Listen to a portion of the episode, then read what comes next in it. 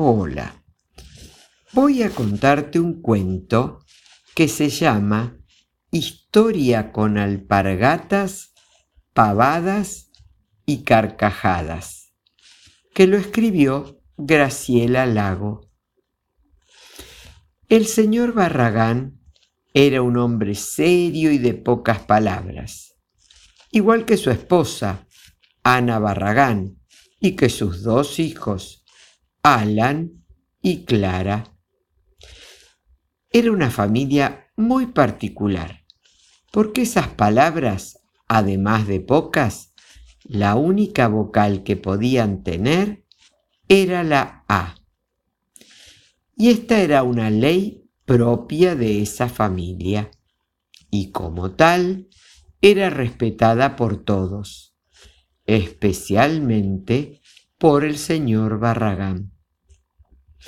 Vivían en el campo, en la provincia de La Pampa. Llevaban una vida tranquila y solitaria. No tenían amigos ni parientes cercanos. Y para Barragán estaba bien así. Una noche, mientras cenaban papas y batatas asadas, la mamá opinó que ya era tiempo de que Alan y Clara fueran a la escuela.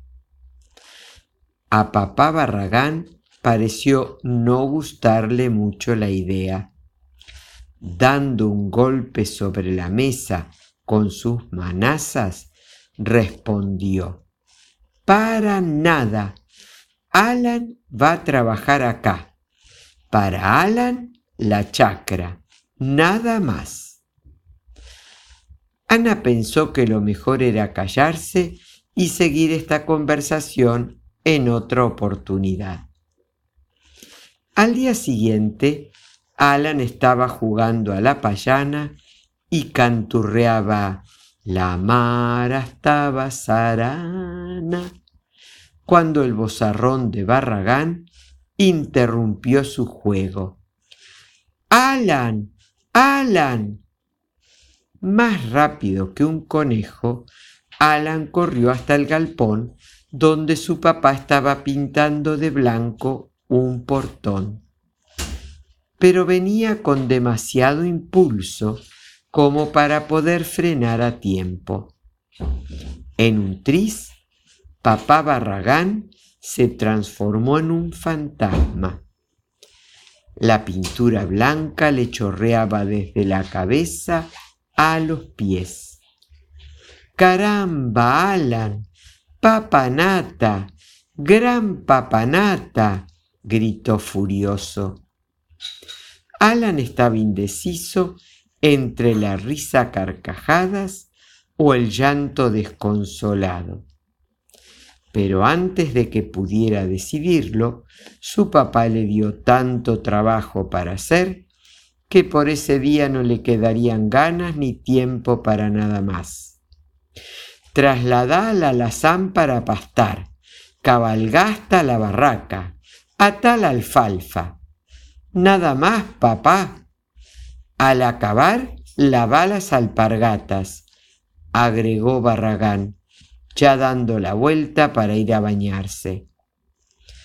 Clara, por su parte, no la pasaba ni mejor ni peor.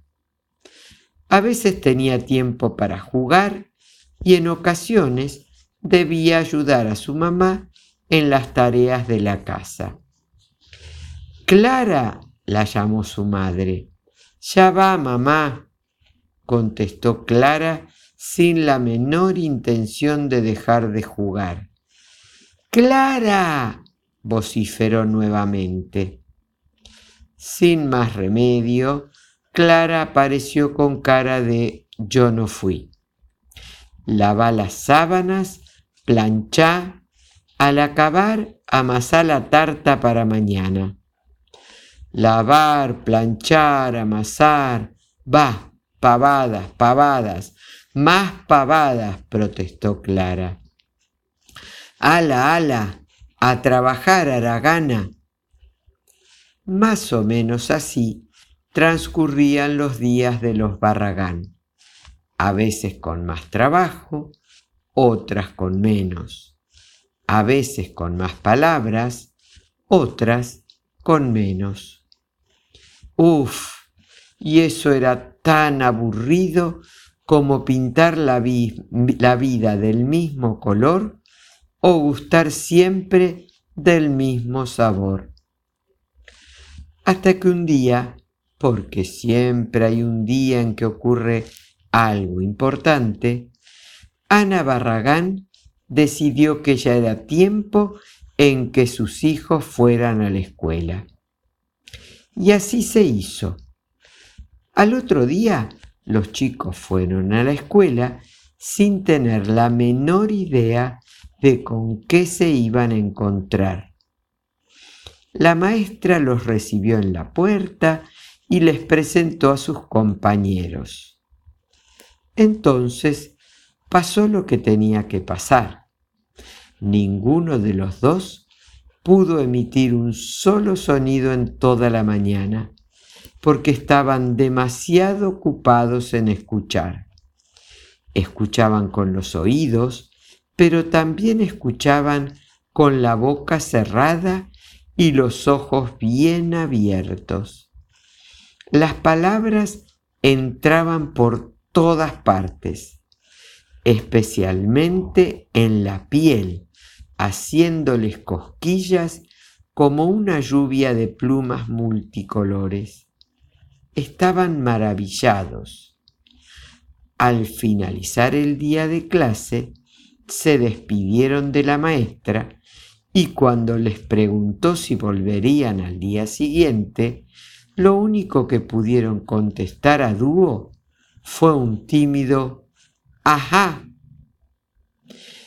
En el camino de regreso a casa tampoco pudieron abrir la boca.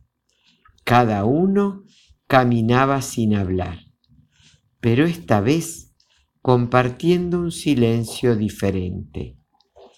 Clara caminaba en zigzag como borracha y mareada por tantas cosas divertidas, de novedosas no más. Alan iba a su lado bailoteando al son de una música de palabras que parecían salir de la tierra misma, danzando en espiral a su alrededor. Espero que hayas disfrutado de este cuento, que tengas un hermoso día, que Dios te bendiga.